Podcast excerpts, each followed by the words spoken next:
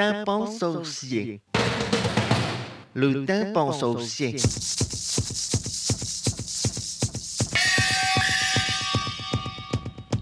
Du guitare héros au guitare solo en passant par le guitar workshop, la guitare préparée atteint largement l'âge de raison. Elle a plus de 10 ans en 86. Comme la plupart des instruments à cordes, la guitare est un instrument complexe où la mélodie est jouée sur un manche à plusieurs cordes, accordées différemment, donc dans un espace à deux dimensions, très difficile à visualiser. Mais contrairement aux instruments à archer, on y joue fréquemment en accord de 3 à 6 notes simultanées, ce qui ajoute des difficultés harmoniques considérables pour l'instrumentiste.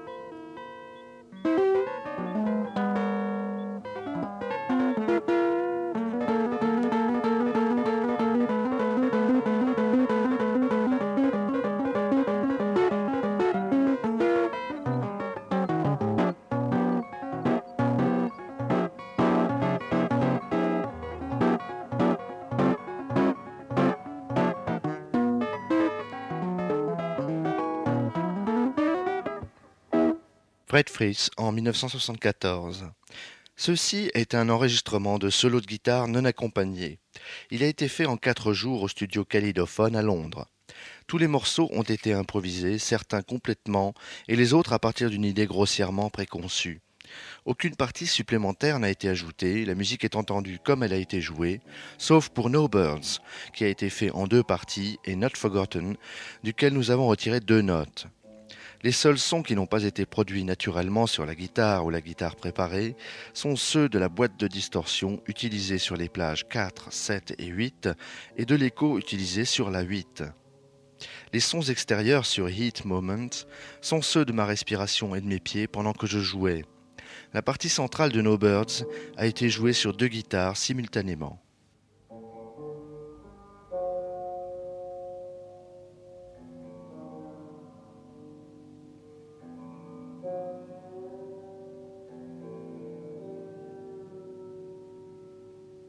La guitare électrique est un instrument unique, aux possibilités sonores presque infinies, puisqu'elle mélange l'acoustique naturelle des cordes pincées et son amplification électrique.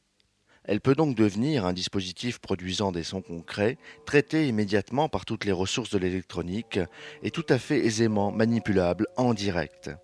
Ce croisement possible entre musique électroacoustique et instrumentale a séduit quelques poignées de guitaristes, improvisateurs et novateurs de par le monde. Le pionnier de cette nouvelle guitare est l'anglais Derek Bailey.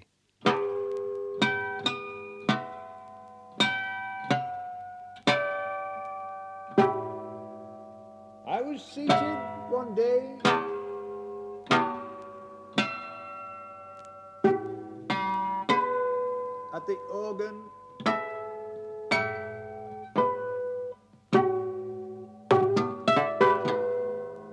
I was weary and ill at ease.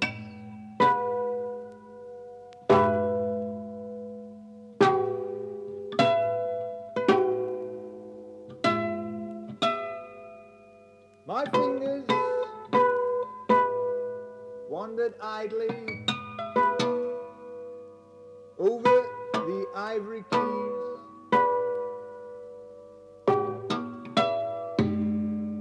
I know not what I was playing or what I was doing there.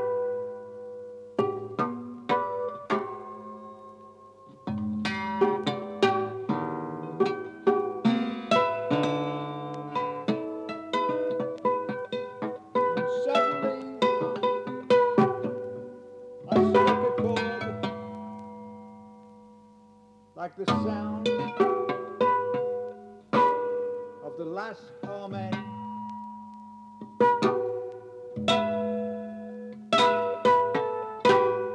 Like the sound of the last Amen. Eugène Chadbourne en 1975.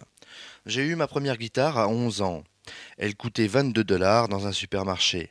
Plus tard, le manche était à peu près cassé, décollé pratiquement de la touche elle-même. Cette touche était très pliable et pendant un court moment, cinq minutes environ, j'ai eu une guitare qui pouvait être bandée comme un arc pendant que je jouais. Ma deuxième guitare était électrique, sans marque. Elle coûtait 54 dollars, avec un ampli qui en coûtait 35. J'ai appris mon premier morceau sur cette guitare.